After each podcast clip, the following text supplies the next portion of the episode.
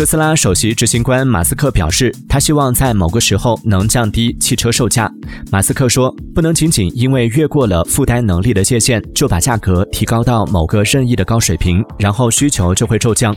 我们已经涨价好几次了。坦率地说，现在汽车售价处于尴尬的水平，但我们也面临很多供应链和生产方面的冲击，以及表现疯狂的通货膨胀。我只是希望在某个时候，我们能把价格降低一点。”